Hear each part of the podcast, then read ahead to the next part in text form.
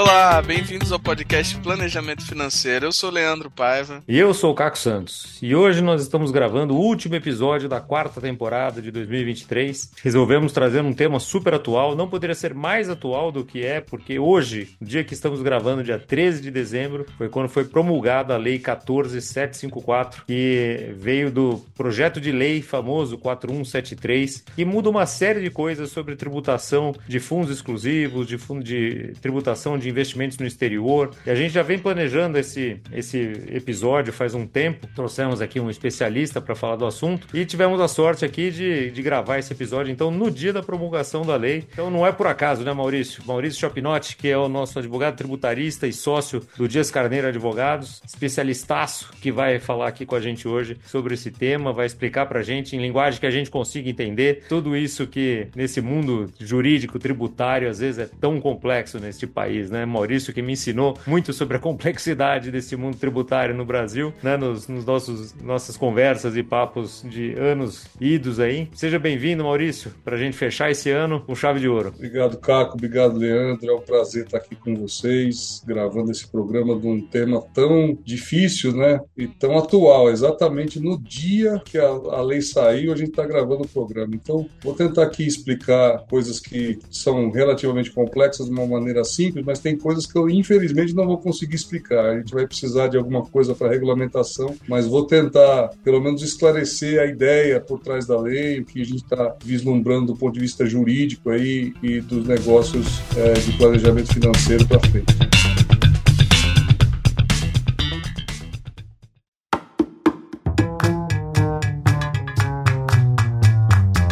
Meu primeiro comentário aqui, eu acho que pra gente, todos os, e vários escritórios têm feito muitas webinars e lives e tudo mais, né? Eu tenho procurado estar é, atualizado nesses assuntos, até porque tem clientes que são diretamente afetados por isso, assim como provavelmente muitos dos nossos ouvintes aqui também, que têm clientes assim, ou que são clientes e que estarão diretamente envolvidos com isso. E eu entendo que essa, essa lei, ela tem dois grandes, duas grandes vertentes, né? Tem a, o lado local e tem o lado do exterior, né? É isso mesmo? É isso mesmo. Bom, acho que a ideia dessa lei também já vem sendo ventilada há algum tempo, né? É, dos dois assuntos que tratam a lei. Para a gente lembrar, né, esse assunto de tributação de lucros no exterior sempre foi um tema polêmico aqui no Brasil. Nós lidamos com isso é, do ponto de vista das pessoas jurídicas na ADI é, 2588, algum tempo atrás já, quando o Supremo definiu que poderia tributar aqui no Brasil o resultado de equivalência patrimonial das empresas lá fora, que já era uma dúvida, né, de, de que se o Brasil teria ou não competência para tributar lucros do exterior, essa já era a primeira discussão. E em relação aos fundos, nós temos um cenário brasileiro muito típico, muito específico. Eu aproveito aqui para lembrar as pessoas que às vezes a gente fica tão focado na legislação e nos problemas brasileiros, mas lembrar o quão diferente é o ambiente de fundos do Brasil. No Brasil, os fundos não têm personalidade jurídica. Na maioria dos países, eu, eu, eu arrisco dizer que são pouquíssimos países que têm a mesma característica, um fundo ele é antes de tudo uma empresa, é uma LLC normalmente, uma Limited Liability Company. E aí ela está regulada ou,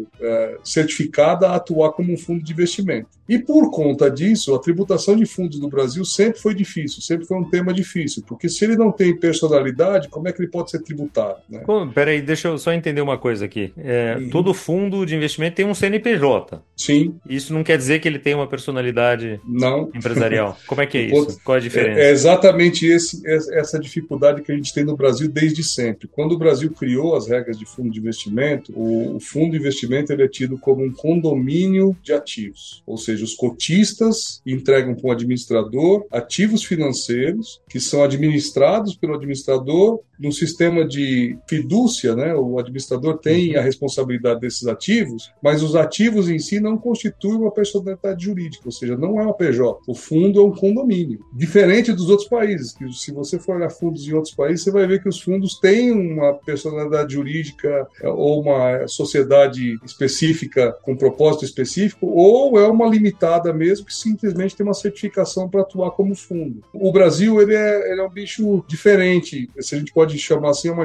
mais uma jabuticaba brasileira essa questão dos fundos com esse esse background, esse, esse plano de fundo, a gente tem toda a regra de tributação de fundos, ela sempre foi focada em quem? Nos cotistas. Então, os fundos. é quem gente... paga imposto, no final das contas. É quem paga imposto. São os condôminos. Isso, exatamente. Se você está. Uhum. Se o administrador está administrando ativos, de quem é esse ativo? Dos, dos, cotistas. Então, em última análise, quem deve pagar por algum acréscimo patrimonial, alguma renda, é o cotista, não é o administrador e não é o fundo. E por conta disso, nós vemos desde o começo, do início da, da, estruturação de fundos, uma regra que foi repetida agora na lei, que é assim, a carteira do fundo é isenta. Né? Você vê isso expressamente dizendo lá, a carteira do fundo é isenta. Nem precisava estar lá, porque para tributar a carteira do fundo, você de, deveria dizer que o fundo existe como uma PJ, ele não existe. Mas enfim, está repetido na lei, isso é bom. Tá? E esclarecendo mais uma coisa, a regra que tem hoje na legislação que saiu hoje, né, ela é uma regra geral, ou seja, se você olhar o texto da lei, ele não fala fundo fechado ou fundo aberto. Ele fala assim: os fundos são tributados dessa forma. Por quê? Eles equipararam a tributação dos fundos abertos aos fundos fechados. Hoje em dia, é, do ponto de vista regulatório, você tem a diferença do fundo aberto e fundo fechado, e só para quem, quem não sabe disso, você tem os fundos abertos são aqueles que você tem o resgate de cotas, a possibilidade de resgate. Né? Então você pode investir e sair independente é, da situação do fundo. Os é o fundo fechados... que os, os, nossos investidores aqui, nossos ouvintes, estão acostumados, o fundo do, do, banco dele lá, da corretora, fundo de liquidez imediata, multimercado, ações, etc. É, e, normalmente é assim. Uhum. E os fundos fechados, eles não permitem o resgate de cotas, a não ser no caso de liquidação, o que você tem de rendimento é a amortização da cota. Né? E aí é um outro mecanismo. Para resumir, é essa a diferença fundo aberto e fechado. Nessa regra nova de tributação, ele não faz distinção entre tributação de fundo aberto e fechado. Basicamente, a regra ela é uniforme para todo mundo. Há algum tempo já existe um mecanismo, voltando àquela ideia da tributação, de que como o fundo ele não tem uma personalidade jurídica, ele não paga imposto e a carteira dele é isenta, o fundo virou um mecanismo de diferimento da tributação. As pessoas colocavam dinheiro no fundo, o fundo ia rendendo algum dinheiro, ele podia reinvestir dentro do fundo e nunca era tributado. Isso incomodava demais é, o fisco e o fisco resolveu criar uma regra, já tem algum tempo, chamado come cotas. Qual foi a regra do come cotas? O fundo que era normalmente tributado no resgate, quando você paga aos cotistas o rendimento, passou a ser tributado periodicamente, semestralmente, né, maio e novembro, sobre o, o valor do acréscimo do valor da cota. Então, se aquela cota subiu de valor, você já tem um ganho e você passa a ser tributado. E por que, que eles botaram o apelido de come cota? Porque, na verdade, muitas vezes o fundo não tinha disponibilidade para fazer o pagamento, então seria muito difícil você, por exemplo, reter na fonte é, um valor para o cotista se você não pagou o cotista. O que, que eles fizeram? Criaram um mecanismo justamente para reduzir o valor da cota é, na proporção do imposto daquela cota. Por isso que ele come o valor da cota, por isso o apelido de come cota. Então foi assim que foi criado o mecanismo de come cota, para impedir o diferimento do pagamento do tributo. Diferimento, no caso aqui, o come cotas ele serve para adiantar um imposto que seria pago lá na frente, ou seja, exatamente é, remunerar o, o Estado antes de qualquer um. Muito, muito bom comentário, Leandro, porque a gente entra numa discussão que pode gerar aqui uma discussão jurídica, que é se o, o governo ou o Estado pode tributar um lucro que ainda não foi disponibilizado para o contribuinte. Então, essa é a pergunta tanto do, da tributação dos fundos quanto tributação de lucros do exterior. Porque se você não tem disponibilidade jurídica e econômica da renda, essa renda pode ser tributada? Ou seja, se eu não tenho acesso a essa renda, essa renda é, já passou pelo fato gerador da tributação da renda, e no fundo, especificamente, o mecanismo do Come Cota foi muito criticado quando foi lançado, justamente por isso, dizendo: olha, eu não estou tributando o cotista ainda, porque o cotista não teve acesso a essa renda ainda. Então, estou antecipando a tributação. E não é uma discussão exclusiva da tributação de fundos ou lucro exterior. Vou dar um outro exemplo mais simples. Né? Quando a gente paga imposto de renda de uma pessoa jurídica, muitas empresas pagam,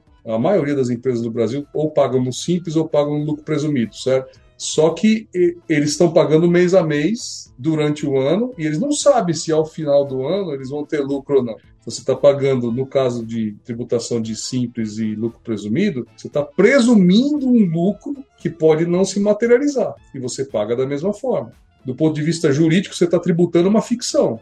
E é muito questionado isso no âmbito acadêmico, principalmente, se o governo teria direito de tributar, se o Estado brasileiro teria direito de tributar uma coisa que não é lucro. Nós podemos até ter alguns, algumas repercussões dessa nova tributação, mas isso, ao longo dos anos, o Judiciário vem entendendo que é uma ficção, é, de alguma maneira, uma ficção plausível, uma estimativa de lucro e tudo mais. E se você pegar as empresas que estão no lucro real, acontece a mesma coisa, porque eles pagam antecipação do imposto de renda. Todo mês pagam uma antecipação e você só vai fazer a declaração de ajuste anual lá na frente. Tributar uma antecipação de lucro não é incomum, não é só na tributação de fundos, não é uma tributação de lucro exterior. E cabe ao povo brasileiro e aí o Estado brasileiro como um todo decidir se a gente quer aceitar isso ou não. Porque também é difícil do ponto de vista do fisco. Né? É, do ponto de vista do fisco, se ele ficar esperando apurar o lucro e distribuir o lucro também, pode ser que esse lucro não seja distribuído, seja reinvestido e aí ele fica sem disponibilidade. Então, tem os dois lados da moeda aí em relação à tributação. Eu, particularmente, acho difícil aceitar como um advogado tributarista qualquer tributação de uma ficção, qualquer que seja a tributação. Eu acho ruim é, como Estado a gente ter uma tributação de uma ficção. E nesse caso, come cotas é isso, né? É, você não distribuiu ainda esse valor, né? Você está antecipando uma tributação uma tributação sobre uma renda que não vai ser distribuída. Então, Até por é... isso que o Come Cotas hoje no, nos fundos abertos é praticamente em fundos de renda fixa, né?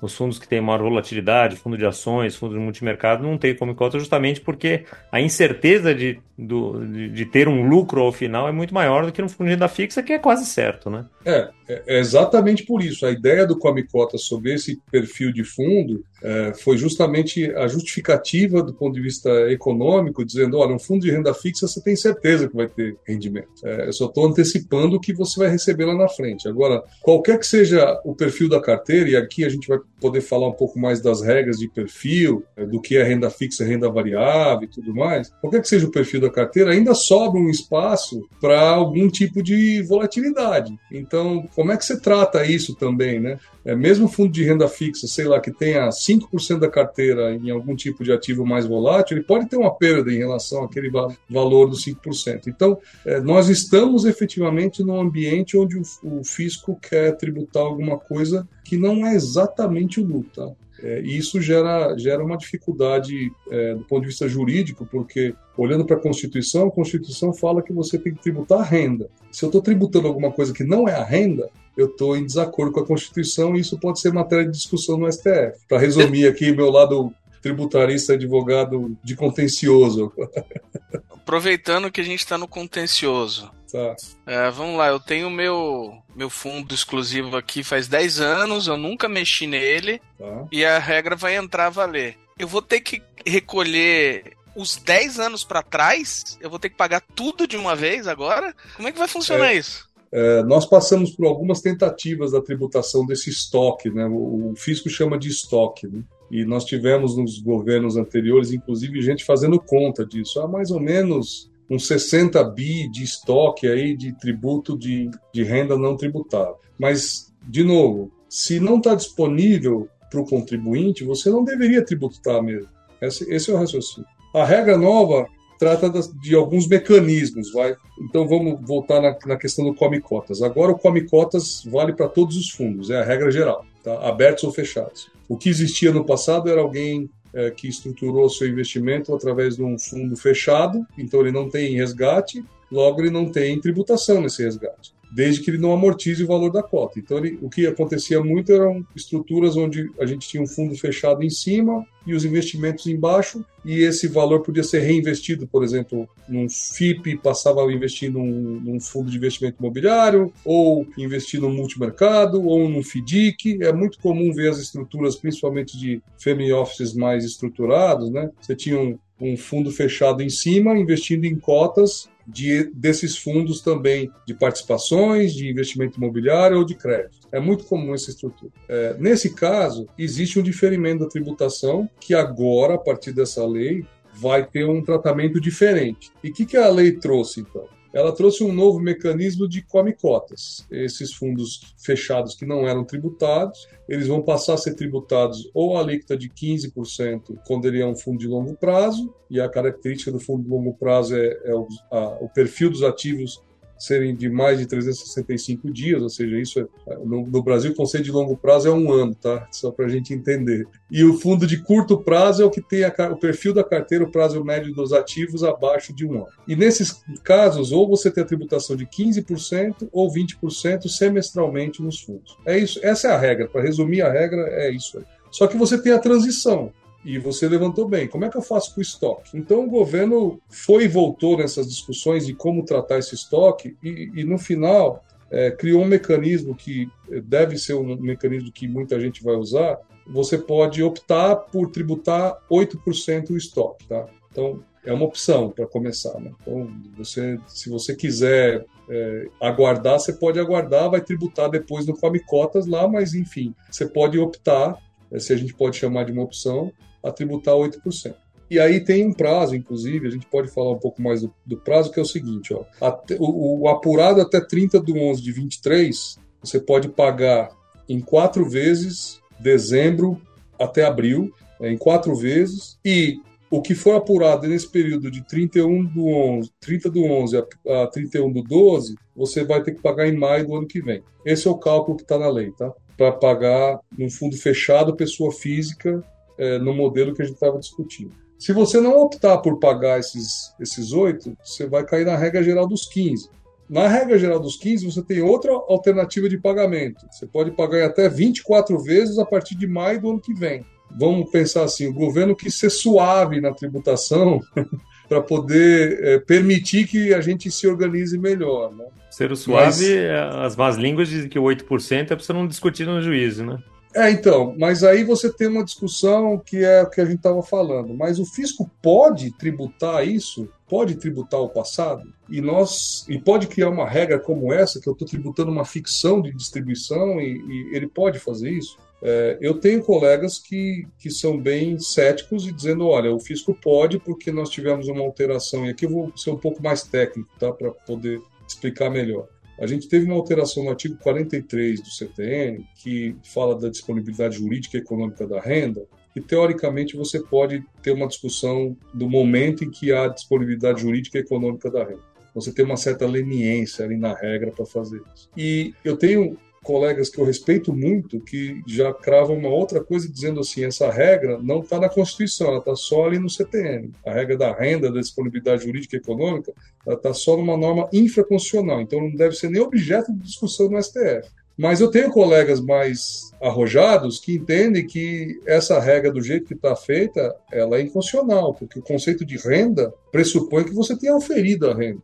Você não pode tributar uma coisa que não é renda. Entendeu? Como eu disse no começo aqui, se você está criando uma ficção e chamando aquilo de renda, é, não quer dizer que ela é renda. Então você tem espaço jurídico aí para discutir. Então, muita gente está discutindo é, essa possibilidade de ir em juízo e, e, tentar brigar por essa tributação. Eu não sei como o mercado vai funcionar, eu tenho visto muito cliente correndo atrás de reestruturação para tentar é, olhar para isso como, como uma possibilidade, porque a alíquota de 8%, bem ou mal, é uma alíquota menor do que os 15, né?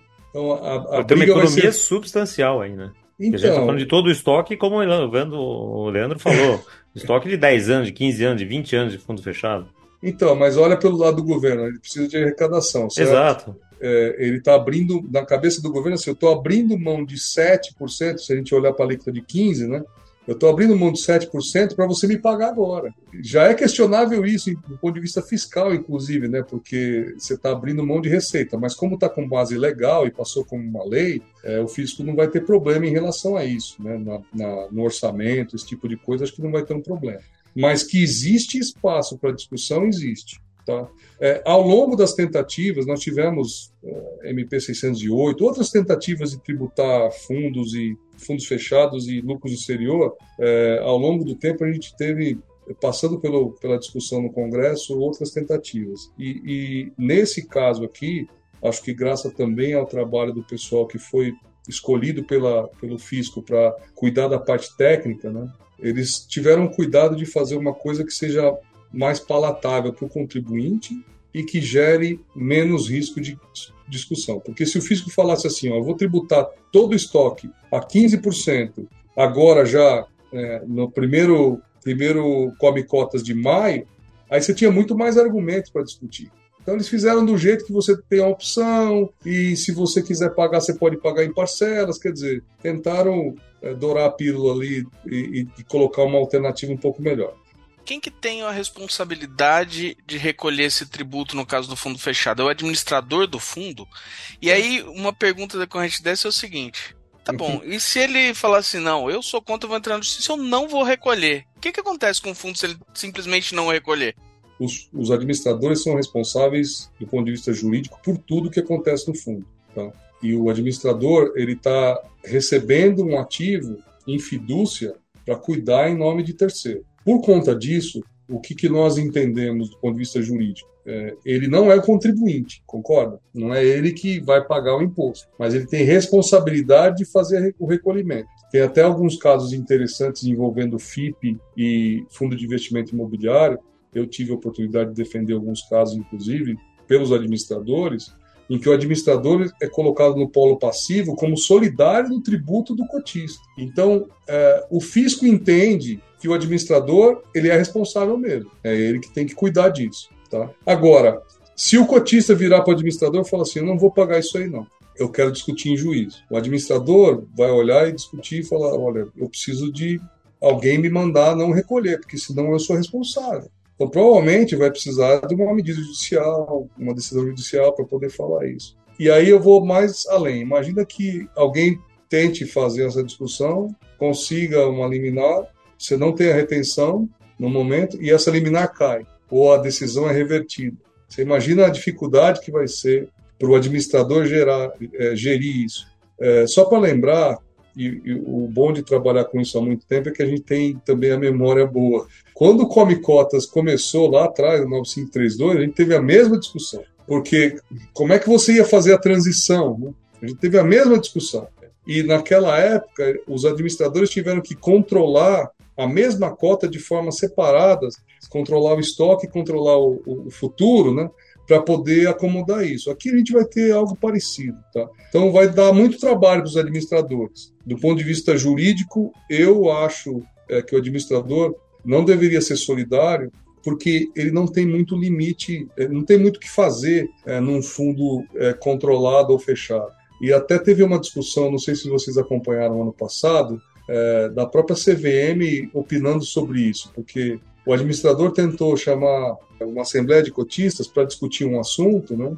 É, e um cotista estava tentando fazer uma estrutura é, específica para um fundo e o administrador achava essa é, estrutura um pouco arrojada. E ela, o administrador quis chamar é, a assembleia para tentar ouvir os outros cotistas. Só que o, o cotista que estava indicando isso era o cotista que controlava o fundo. E obviamente que ele tinha um conflito de interesses aí. É, ele não podia entrar na votação da Assembleia porque ele tinha poder de voto para anular todos os demais cotistas. E o administrador falou: olha, não, você tem aqui conflito de interesse, você não pode votar. E aí deu uma discussão, inclusive, no judiciário sobre isso. Se vocês pesquisarem, vocês vão achar. E a CVM diz o seguinte: o conflito de interesses de um cotista desse tem que ser alegado pelo próprio cotista. O administrador não pode alegar o conflito de interesse. Então, é, o Caco já fez aqui. É, como assim? É, exata, bem, né? Exatamente. É, Raposa, você dentro do é. galinheiro, você que decide. Isso, você... você vai pegar galinha ou não. Exatamente. Então, isso mostra o quão frágil é a posição do administrador.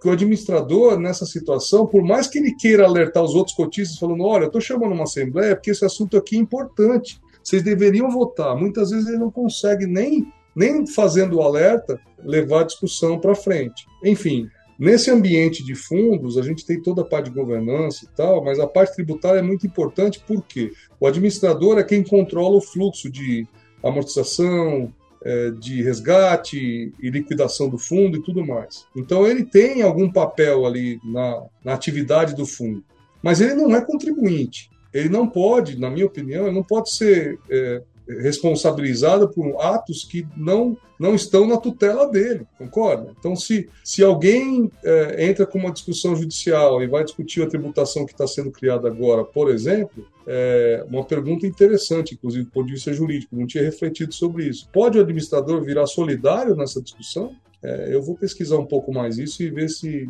faz algum sentido. Na minha cabeça, não, porque do ponto de vista técnico, o administrador não é o contribuinte, ele não pode deixar de cumprir uma decisão judicial ou deixar de cumprir a vontade dos cotistas que for, se for decidido em assembleia, por exemplo, ele não pode fazer isso. Né? Ele não pode se negar a fazer isso. E do outro lado, ele fica responsabilizado como solidário, é, no, às vezes em débitos impagáveis, né? valor de tributo muito alto. É, então, e todo mundo fala, não, trabalhar no mercado financeiro é tranquilo, hein? É, Ganha muito é. dinheiro e não faz nada.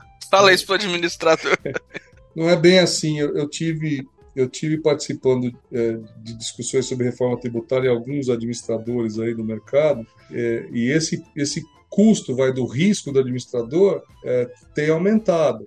Tanto que nas discussões, só para dar mais, é, mais informações aqui, as discussões que tiveram, por exemplo, de FIP, é, fizeram com que os grandes bancos deixassem de ser administradores de fundo. Houve um movimento no mercado que os bancos perceberam que o risco era muito grande, que não valia a pena ficar nessa posição. Por isso que teve um aumento dos fundos administrados por por entidades fora da, das grandes, dos grandes bancos e, e entidades bancárias. Tá? Então, isso mostra, uma, na minha opinião, uma deficiência do sistema, né? porque se você está criando um mercado onde é, o risco é tão grande que os, os, grandes players não querem tomar, alguma coisa com esse risco está errado. Né? Algo está errado. Uma, uma, uma outra dúvida que tem é o seguinte: na lei, os fundos de previdência eles não estão expressamente excluídos desse Come Cotas.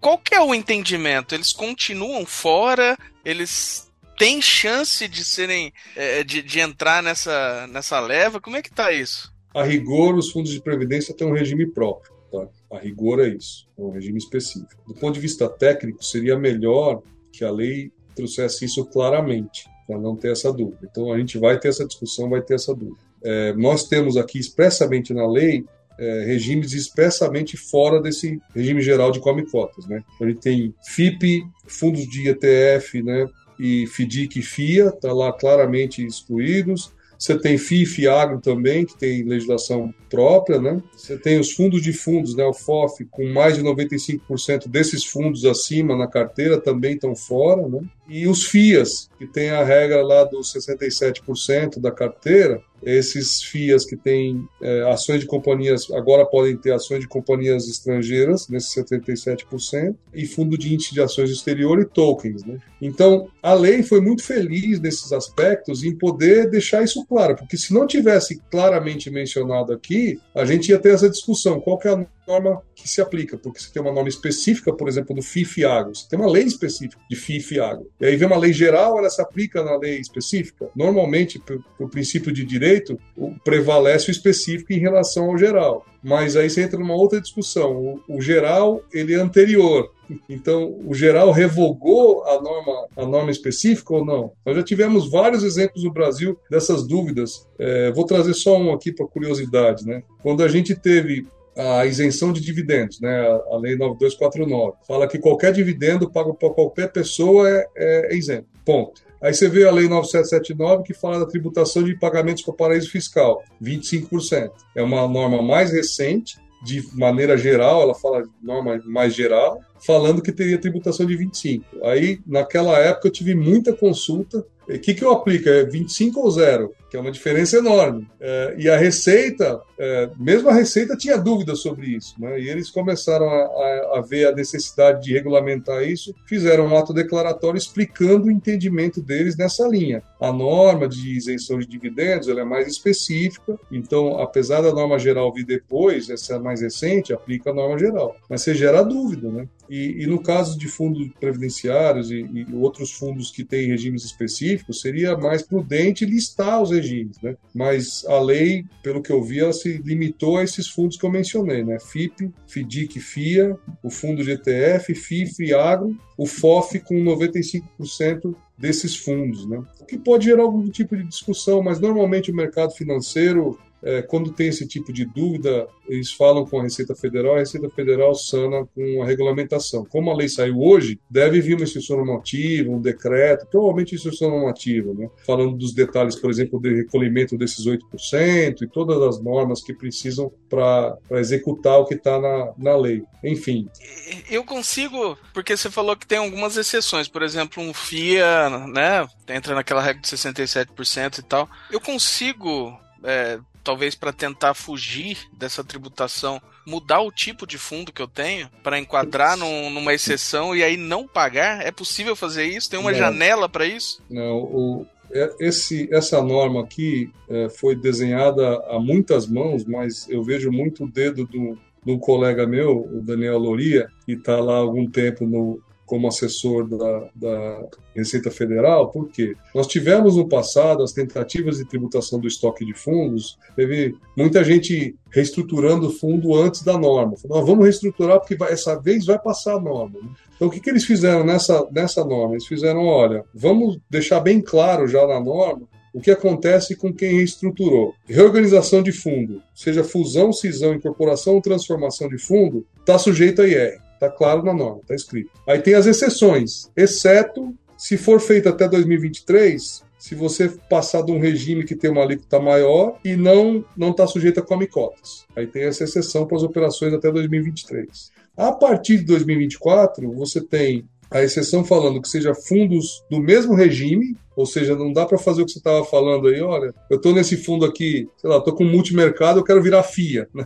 Então, eles já preveram isso na lei, dizendo: olha, eu não, eu não vou permitir isso, você vai ter uma tributação aí. E para 2024, então, tem a transformação para o mesmo regime, sem disponibilização, ou seja, você não faz nenhum tipo de pagamento ao cotista, e sem alteração da titularidade, que você podia mudar também os cotistas. Né? Então, tem regras, a lei já teve esse cuidado de trazer essas regras. É discutível?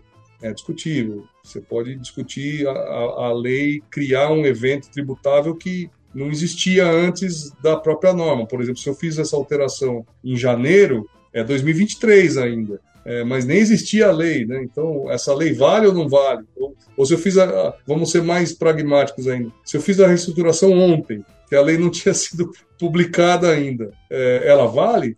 Eu vou ter que pagar agora essa tributação? É, teoricamente, você tem na Constituição o, o, princípio da anterioridade da lei, ou seja, você não pode tributar alguma coisa que não tinha a hipótese de incidência antes do fato. Né? Então, tem essas discussões. Normalmente, mercado financeiro, o pessoal que, que lida com o mercado financeiro não gosta de ir para o judiciário nem discutir com o fisco. O mercado financeiro gosta de estabilidade. Eu acho difícil alguém questionar isso, mas a norma já, já permite, pelo menos essa discussão está mais clara, porque a norma teve o cuidado de trazer expressamente dizendo que reorganizações serão sujeitas a IR. Então, Leandro, infelizmente, acho que o planejamento que você estava pensando não vai dar para fazer.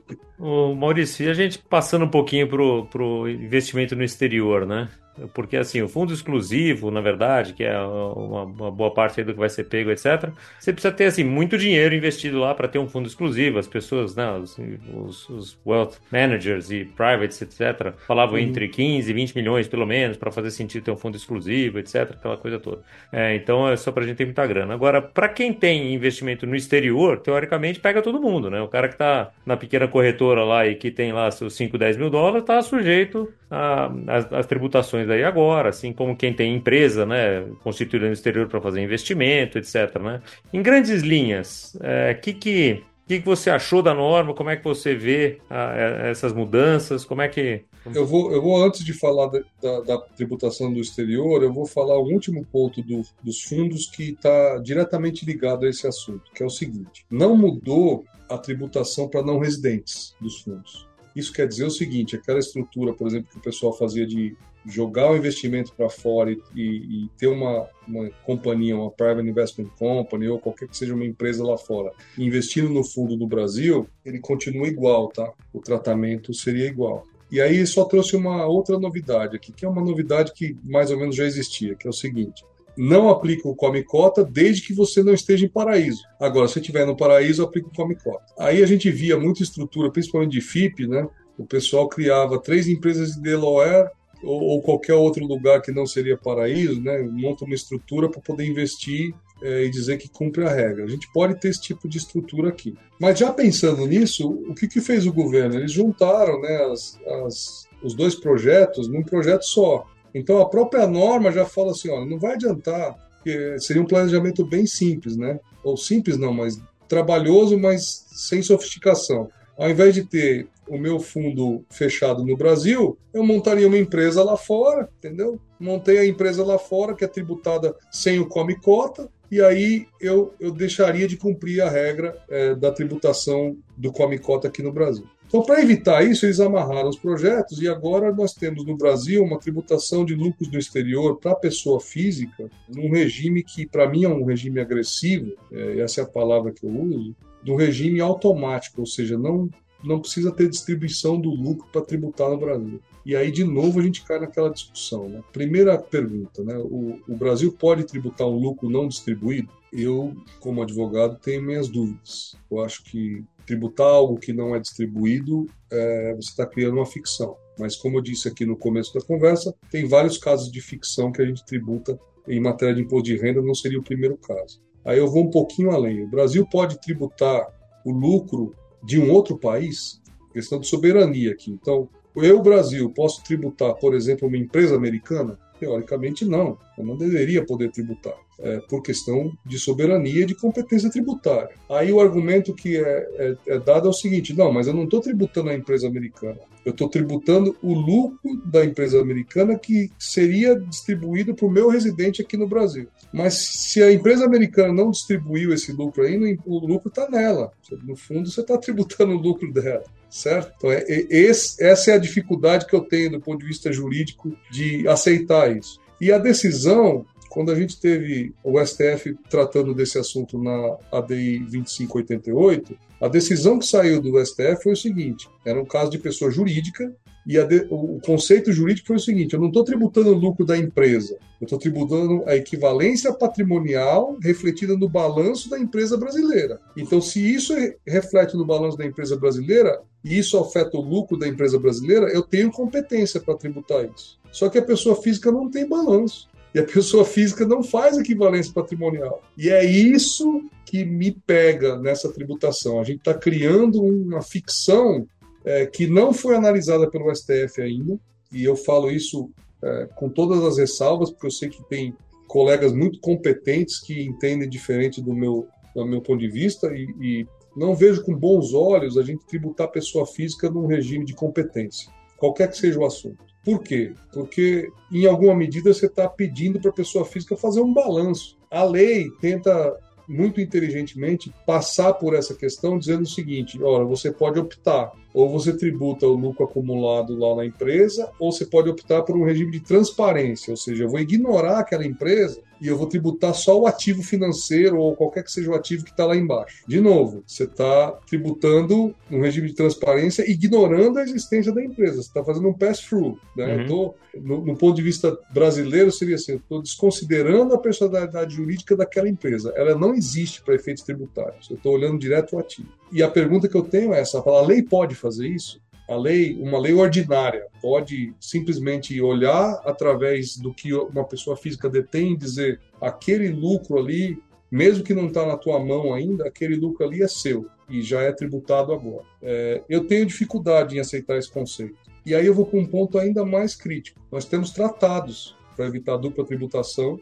assinado com vários países, 36 tratados em vigor. E os tratados é, baseados no modelo da OCDE ou modelo brasileiro, qualquer que seja a opinião que a pessoa tem sobre esse assunto, ele parte de uma premissa muito básica. Pra, imagina assim, você vai fazer um tratado para evitar dupla tributação. Você, você é um país, eu sou o outro. Qual que é a primeira regra que você estabelece? A primeira regra é cada um tributa o seu, não é isso? Você tributa os seus residentes, eu tributo os meus. Essa é a regra que está lá no artigo 7 dos tratados, falando, ó, lucro das empresas, os, as empresas e as pessoas físicas que moram aí no teu país, que se residem aí, estão domiciliadas aí, você tributa e as que estão aqui eu tributo. Essa é a primeira regra. Aí você começa dessa regra desenvolver outros, outros mecanismos. Então, se essa empresa pagar um dividendo e eu tiver uma retenção de fonte, aí eu crio um mecanismo para evitar dupla tributação. Pode ser de isenção ou crédito. Se essa empresa pagar juros, é, eu evito a, a, dupla tributação da mesma forma, isenção ou crédito. Mas a regra principal é o artigo 7. O artigo 7 fala exatamente isso. Cada um tributa a sua empresa. Com base nisso, pensa o seguinte: como é que o Brasil vai tributar uma empresa holandesa, por exemplo? Olhar para o balanço da empresa holandesa e falar: ó, esse lucro que está aí, eu vou tributar aqui no Brasil. O raciocínio que o Brasil tem é: eu não estou tributando o lucro da empresa holandesa, eu estou tributando o lucro que o, o, o, cotista brasileiro que tem investimento nessa empresa e mora no Brasil, esse é o lucro que eu estou tributando. Tudo bem, eu entendo, mas o lucro não saiu de lá ainda. O lucro está lá. Eu não paguei. E se ele quiser reinvestir? E se, e se Lucros tiver... não realizados, né? Exato. Famosos, é. e, e, aí nós temos alguns tratados que falam é, disso de uma maneira mais clara, né? E podem gerar discussões judiciais. Fazer sentido não é uma coisa que valha no Código Tributário Brasileiro. É, não, não faz muito sentido, mas é, é aqui, Caco, eu, eu vou falar uma coisa, cara. Eu, eu tive a felicidade de trabalhar fora do Brasil com tributação. Né? Eu trabalhei é, um período na Holanda e trabalhei um período nos Estados Unidos, com tributação nos dois países. E já estudei, meu mestrado na Holanda foi, foi sobre tributação de bens intangíveis, royalties e tal, mas enfim, já estudei bastante o assunto. É, não é só no Brasil que tem essa discussão e não é só a regra brasileira que é ruim. É, a, gente, a gente tem um, sistema tributário ruim, eu acho, que tem muita dificuldade e muitos problemas. Mas não é só aqui que tem problema, é que nós somos mestres em criar problemas. Em vez de solucionar os problemas, a gente vem aumentando os problemas. É, reforma tributária, eu sei que já foi tema aqui do podcast, reforma tributária é uma coisa que a esperança é reduzir problemas. Eu sou cético em relação a isso. Eu acho que a gente vai aumentar problemas é, com essa reforma que a gente passou. E no ponto de vista prático, os países que têm mais clareza e transparência em relação às normas são os países que têm menos contencioso tributário, coincidentemente os que têm mais atratividade de investimento, ou seja, que, que o investidor é, se sente mais confortável ao botar o dinheiro dele. O Brasil é um país que importa capital. Nós precisamos de capital. Se nós tivéssemos o cuidado de criar normas tributárias mais claras, mais fáceis de aplicar, com menos custo de compliance tributário, claramente investi teria mais investimento e claramente seria um, um, um, lugar onde o investidor estrangeiro estaria confortável em botar o dinheiro. Nós temos uma taxa de juro muito alta, nós temos um mercado enorme em expansão, muitos investimentos a ser feitos em várias áreas. Então, se, se nós pensássemos do ponto de vista estrutural, a área tributária devia ser uma coisa para não ter dúvida. Assim, você investe aqui, é isso que eu vou pagar e pronto. Só que no Brasil a gente cria dúvida. A gente cria normas, como você falou anteriormente aqui na nossa conversa, cria normas diariamente com volume absurdo, com complexidade. A gente tem um, um sistema tributário que gera um contencioso quase por, por default. Você acaba indo para o contencioso mesmo não querendo. E voltando à nossa discussão aqui do lucro exterior, tem vários países que querem tributar o lucro exterior da forma que o Brasil está tá buscando. Só que as normas lá, normalmente, criam regras mais harmônicas com o sistema jurídico. Então, por exemplo, os Estados Unidos começou a tributar estruturas de paraíso fiscal. O que, que ele queria? Evitar que as pessoas tirassem o lucro dos Estados Unidos e jogassem para fora. Criou um monte de regra, preço de transferência, regras de exit tax para poder tributar saída do investimento, criou um monte de regras, super válido, mas dentro de um raciocínio que mantinha a, a tributação dentro do país, ou seja, dentro da, da, da estrutura de soberania nacional, e que os outros países, em alguma medida, estavam se aproveitando disso. Não funcionou muito bem. O que, que eles fizeram lá atrás? Né? Criaram FATCA.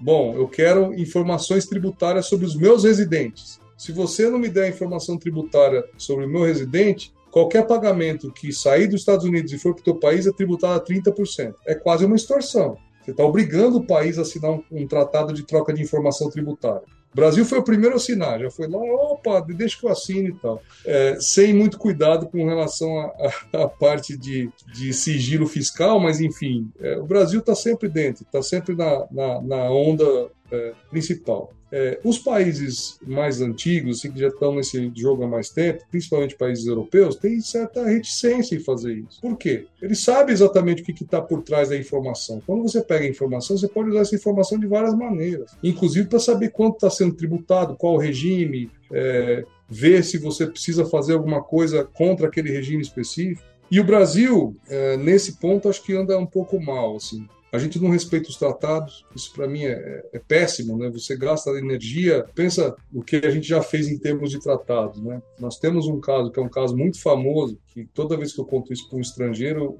a pessoa fica abismada, que é o caso Eagle. Eu não sei se vocês já ouviram falar do caso da Ambev, que foi julgado no CARF. É, eu vou falar rapidinho aqui para mostrar a dificuldade em, em, cumprir os tratados que a gente tem. Isso é informação pública, tá? Não estou dando nenhum, nenhuma informação privilegiada para ninguém aqui, informação pública. A Ambev fez um, uma estruturação para compra da Quilmes usou uma estrutura que ela já tinha na Espanha e com isso, nessa reestruturação, houve um ganho na Espanha. Pelo tratado Brasil-Espanha, os dividendos pagos por uma empresa espanhola no Brasil, para qualquer residente no Brasil, são isentos, é, não teria tributação.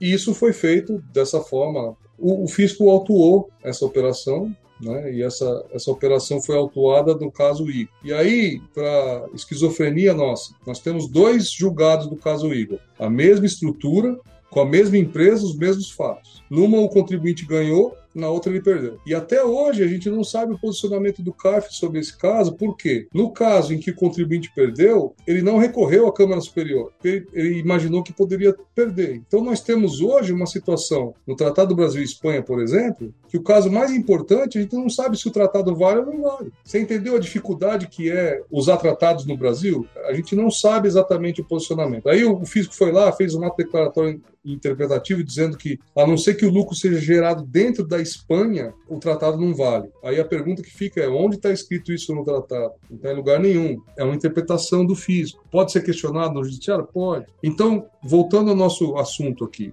É... Só para só ilustrar isso, o Brasil é o país onde nem o passado é previsível, né? Então, esse tipo nem de coisa... Nem o passado. É, então, mas, mas isso isso é um Pedro custo... Malan. Exatamente. Isso, é, isso é, um, é um custo muito grande para a nossa economia, né? porque se você não consegue é, deixar isso é, claro, é, é difícil. E, e, aí eu vou fazer um outro parênteses aqui, tem outro caso tributário interessante para tentar explicar um pouco mais do Brasil. Não é só o Brasil que faz isso. Tá? Tem um caso na Índia chama Vodafone, da empresa de telefonia. Então, foi um caso emblemático, porque é, naquele caso o fisco indiano retroagiu para pegar um ganho de capital na venda dessa empresa fora do prazo prescricional. E, e, então, então não é exclusivo. Quando as pessoas falam mal do Brasil, assim, é, por ter visto outras coisas em outros lugares, não é só aqui que acontece isso. Nos Estados Unidos a gente também tem problemas, aquelas tributações do guilt e outras coisas que o governo americano cria. A gente deveria olhar para esses exemplos e tentar evitar esses exemplos, não copiar. Entendeu? Não melhorar, né? É, é, exato. Não, aprimorar. Aprimorar o que está ruim, né? Olha para esse tipo de coisa, por exemplo, um caso desse como da Vodafone, e, e, e olha olha para isso da seguinte forma: se nós fizermos se nós fizermos uma norma que gera esse tipo de problema, qual o efeito que vai ter na economia? O efeito na economia é claro, os investidores ficam desesperados. Porque se você não, você fez uma aquisição numa empresa nesse país e você não sabe nem se vai ter que pagar o ganho de capital retroativo há 10 anos atrás. Enfim, Por isso que advogados como você ganham tão bem, porque não, né, ganhamos, ter trabalho, não ganhamos tão bem, ter... mas a gente, a gente se diverte bastante. Vai, vai ter trabalho por muitos e muitos e muitos anos. Tentando andar um pouquinho com a nossa conversa sobre lucro exterior, o que, que esse, essa lei nova traz? Traz essa tributação automática da pessoa física. Então, o regime é esse mesmo, né? agora uma tributação de 15%, dos lucros das empresas controladas que estão em, em paraísos fiscais, né? o nome técnico é jurisdição com tributação favorecida, ou regime fiscal privilegiado. E aí já começa outra dificuldade. Né? O regime fiscal privilegiado pode ser um regime é, de um outro país, por exemplo, uma LLC americana, que não tributa lucros fora dos Estados Unidos. Aí já tem uma tensão. Né? Você pode ter alguns países aí que têm tratados e estão lá no, no regime fiscal privilegiado. Então a ideia é que no final do ano, independente de, de distribuição, você vai tributar 15% o valor que tiver lá naquela empresa controlada. Aí você começa a entrar numa outra discussão. O conceito de controlada. O conceito de controlada, para esse efeito da lei, né, quem tem é, mais de 50% do capital ou direitos, direitos de voto, distribuição e tudo mais. Lembra que a empresa ela é constituída com base na lei daquele país. Então a gente vai ter que, de alguma forma, mudar o conceito de controle daquela lei daquele país para esses fins. Já começa a exercer um pouco mais a sua soberania sobre aquele país. As empresas que não tiverem em paraíso ou jurisdição ou regime fiscal é, favorecido e tiverem pelo menos 60% da tributação ativa daquele país, ou seja, gerada naquele país, é, também estão fora do regime da tributação automática. Vai gerar um monte de discussão, né? Do que, que é efetivamente essa atividade de 60% no país. Ah, eu, a gente entende que é, é tem uma discussão fora do Brasil muito rica, é, dizendo o seguinte, ó, que é lucro ativo e lucro passivo. Então, por exemplo, rendimentos de dividendos, royalties, juros, é, são lucros passivos. Então, se a empresa tiver esses rendimentos fora da jurisdição, ou seja, é uma empresa, sei lá, num país, vou usar a Espanha de novo, a Espanha que tem 60, mais de 60% dos seus rendimentos obtidos fora da, da Espanha. Então, teoricamente, você tem que tributar isso aqui no Brasil ao final do ano, independente da distribuição. Tá bom, mas aí começa a entrar numa área cinzenta. E serviços, por exemplo? Serviços é ativo ou é passivo? E, e se eu fizer, por exemplo, investimentos no mercado financeiro? Né? É, tem, tem estruturas, por exemplo, de, de investimento financeiro. Vou dar um, um outro exemplo. Em Luxemburgo, uh, se eu estou fazendo operações, sei lá, de hedge de metal. Mas daí empresa, mas pessoa física não vai fazer esse tipo de coisa, né? Isso é, foge um pouco, né? Da... Então, não vai fazer, norma. mas, é. mas se, você, se você for pensar do ponto de vista da norma, esse conceito também vai gerar dificuldade da interpretação do que é o ativo e o passivo e uhum. o que é exatamente o investimento naquele país. Se eu tiver investimento numa empresa daquele país, mas a empresa tem atividades fora daquele país, quão profundo eu tenho que ir? Vamos, vamos supor uhum. que um, alguém comprou ações de uma empresa espanhola e a empresa espanhola tem, tem investimento no Brasil, por exemplo. Está fora da Espanha. Uhum. Como é que funciona isso? A gente vai precisar regulamentar um pouco melhor isso aí e vai ter, gerar uma certa tensão nesse critério. E aqui também tem uma, uma saída honrosa, que é a tributação com alíquota de 8% do passado, do estoque. Uhum. Isso também é possível fazer e, obviamente, o governo atual está muito é, focado em gerar caixa e gerar resultado e isso está tá na conta. E ele está, na cabeça do governo, abrindo mão de parte da receita para poder trazer esse estoque tributado a 8%. Aí a pergunta que fica é: eu vou efetivamente tributar os 8% e dormir mais tranquilo ou eu vou é, discutir a regra? Ou eu vou me reestruturar, tentar usar um país contratado, por exemplo, para tentar me reestruturar e não, e não tributar ao final do ano. Enfim, é o apetite de risco de cada investidor. Uhum. E eles trouxeram uma outra coisa que eu acho interessante nessa norma, é que é a tributação de trusts também é uma dificuldade porque nós não temos a regulamentação do que é um trust no Brasil. Nós não temos isso. E a gente tem algumas coisas parecidas, né? Fideicommício, a própria estrutura de fundos, se a gente for pensar, uhum. você entrega os ativos em fidúcia para alguém administrar, concorda? Ela, ela, é mais parecida com o trust do fundo brasileiro, é mais parecido com o trust do que qualquer outra coisa. Mas nós não temos isso. Então, a, a regra tributária está falando o seguinte: eu não tenho mais o limbo, né? Eu não tenho o ativo na mão de um administrador. Ou ele está na mão do settler, quem criou o trust, ou ele está na mão do beneficiário. E aí, quando ocorrer essa, essa transição, eu tenho aí ou por doação ou por sucessão. Aí tem TCMD e, pronto. E, e, é, exato. A ideia, acho que é tributar isso de alguma forma, gerar essa tributação. E, de novo, a gente pode ter muita dificuldade com isso, né? Porque nós temos alguns trusts, nem informam, por exemplo, o beneficiário que ele é beneficiário até ele começar a receber. Né? Uhum. aí você vai. Quando que você faz isso? E, e o settler também, às vezes fez a estrutura lá atrás do trust, nem está mais mais na declaração dele o, o, valor que tinha no trust. Como é que ele faz essa transição agora? Entendeu? Tem algumas coisas que a gente vai ter que regulamentar para frente. E lembrando que isso ele está falando de rendimentos ou ganhos líquidos ou aplicação de controlada. Mas se você tiver um ganho de capital, por exemplo, fora de, de aplicação uhum. financeira, por exemplo, você comprou um imóvel, vendeu um imóvel, não está na líquida de 15%. Muito claro. cuidado com isso, né? Você está naquela líquida de ganho de capital de 15, de 15 a 22,5%. Uhum. Exatamente. Então, é, apesar de trazer um, um, conceito de tributação de, de ganho de capital, é ganho de capital para aplicação financeira. Também tomar esse cuidado. Né? O que, que, é bom, eu acho, desse projeto, que agora é lei, né? A compensação de perdas, prejuízos lá fora. Uhum. Isso é muito positivo, muito legal. Achei bem interessante o governo colocar isso aqui. Por quê? Você poderia ter uma empresa com lucro e outra com prejuízo, e no fundo é, é, você não conseguiria consolidar esse resultado. Ou uma empresa que passou por um período de prejuízo e depois começou a dar lucro e você teria que tributar. É aquelas, aquelas discussões que a gente teve já é, sobre o timing da tributação do lucro. Então, o fato de ter na lei essa possibilidade de, de compensação de perdas é muito bom. Só um, uma ressalva, né? São perdas futuras. A gente não vai poder puxar a perda anterior para usar. É isso que a lei fala. Tá? E uma coisa que poderia ter sido melhor é o imposto pago no exterior, porque fala do imposto pago no exterior nos mesmos modos que a gente tinha, desde que você tenha um tratado para evitar dupla tributação ou um tratamento de reciprocidade. Enfim, se a gente está tributando a renda universalmente, em qualquer lugar, independente da, da jurisdição, é, não custava nada ter direito a, a, a, usar o crédito do imposto pago no exterior em qualquer jurisdição. Mas a lei uhum. não. A lei, a lei vem com essa restrição aí da compensação nos países que têm tratado para evitar dupla tributação e também na, na, nos que têm reconhecidamente tratamento de reciprocidade, que estão limitados a Estados Unidos, Reino Unido e Alemanha.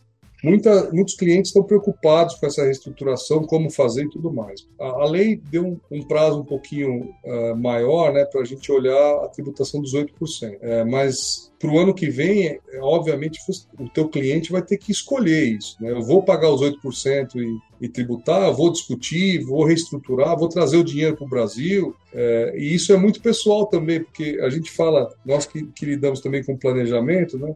Você não consegue fazer um planejamento se você não sabe o que o cliente quer fazer com o dinheiro. E uma coisa que eu tenho ouvido de todo mundo é que, no, no caso principalmente dos investimentos no exterior, é que não tem uma receita pronta, não, não tem uma coisa que você bate o pé e fala, não, isso aqui é melhor assim. Assim como é o caso, por exemplo, dos 8% do fundo exclusivo, né, que vai até o final do ano, etc., que fala, olha, se, a não ser que você queira discutir, pagar 8% é melhor do que pagar 15% e pronto, acabou. Né? Mas no, no caso aqui de manter ou não manter a sua offshore, é, deixar o dinheiro na estrutura ou não, etc., todo mundo assim é muito cauteloso falar, tem que ver caso a caso, quantos ativos tem lá, o que, que tem de ativo, o que, que tem de se é financeiro, se tem imóvel, onde que tá, onde que estão essas outras coisas. Então é bem, é bem específico, né? É, é bem específico. E é caso a caso mesmo, uhum. porque você está lidando com investimento pessoa física e cada um tem um apetite de risco diferente, tem uma, uma razão diferente para planejar daquele jeito. É, não dá para pegar uma regra e fazer para todo mundo. É bem, bem customizado para aquele cliente mesmo. O que eu acho, quem, quem eu acho que vai sair ganhando nessa história toda são os contadores, viu? Porque vai precisar fazer balanço com, com a regra brasileira e dependendo de como ficar, também os controles, né? E os pagamentos e tudo mais, né? principalmente nas, nas empresas que vão ter transparência e tal, que é um tema que a gente nem entrou aqui e que dá, dá assunto para mais um episódio vai ter muito controle, vai ter um operacional eventualmente pesado aí de ter que controlar tudo isso na mão. Eu acho que os contadores vão ter um, um campo de trabalho aí grande, né? Vai.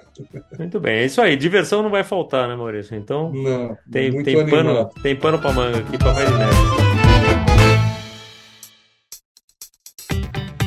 Bom, a gente tem assim assunto para ficar mais uns três dias aqui conversando, né? E, ainda tem coisa que, como você falou, ainda vai ser regulamentada. A lei saiu, então pelo menos essa incerteza, né? Se ia ter algum veto, se ia ter alguma mudança e tal, isso já acabou. A lei já está já tá publicada no, no, uhum. dia de hoje, né? 13 de dezembro, lei 14754. Teve e um é veto, tá? Agora... Só para só esclarecer, teve. teve. um, teve um veto é, no parágrafo, acho que quinto do 21, que fala de FIA, do conceito de mercado de balcão e essas hum. coisas. Foi a única coisa que teve de velho. Aí, nada como especialista, né, Leandro? Mas é isso. Maurício, e a gente vai chegando no final do nosso episódio. A gente sempre tem o costume aqui de perguntar uma dica de livro, uma dica de filme, de série. E agora a gente está chegando no final do ano. Você pode dar ó, tanto uma coisa de Natal, quanto uma coisa tributária, quanto uma coisa que você Olha, esteja gostando de consumir agora. Primeira dica de livro boa. Tem um livro que eu, que eu li recentemente e me abalou bastante, assim, me mexeu bastante comigo, chama O Ceticismo Da Fé, do Rodrigo Silva. Ele trata da, da questão da fé do ponto de vista de, de alguém que é cético, assim, da, da, das perguntas que, que sempre afligem o homem. É bem mais profundo do que direito tributário, eu recomendo bastante. eu tenho assistido, de série, eu tenho assistido o Chosen, que é Os Escolhidos, que fala dos Doze Apóstolos. É uma série bem legal para essa época de Natal, principalmente quem está mais ligado à, questão de Cristo e tal. É uma, é uma série muito, muito boa e, mais legal, isso foi uma série feita com crowdfunding. Então, os episódios são todos bancados por pessoas físicas e tal, pessoas que fizeram doação. E se você assiste o episódio até o final, é, aparece o nome das pessoas que, que colaboraram com aquele episódio. É muito legal. Muito bom, excelente. Excelente. E para você, ouvinte, ficam essas dicas aí. Fica a dica se você é, não ouviu ainda, tem um monte de episódio aí para você maratonar esse fim de ano, começo de ano. A gente deve dar uma paradinha aqui no, no, no podcast no começo de janeiro, como a gente sempre faz. Para 2024 a gente vem com um planejamento aí de muita coisa boa para você. Então a gente vai desejando isso aqui para você, boas festas e que entre em 2024 com o pé direito e com tudo de melhor que tenha para acontecer no ano que vai chegar. Com certeza com mais podcast planejamento financeiro para você também. Obrigado pela sua audiência e até o próximo episódio.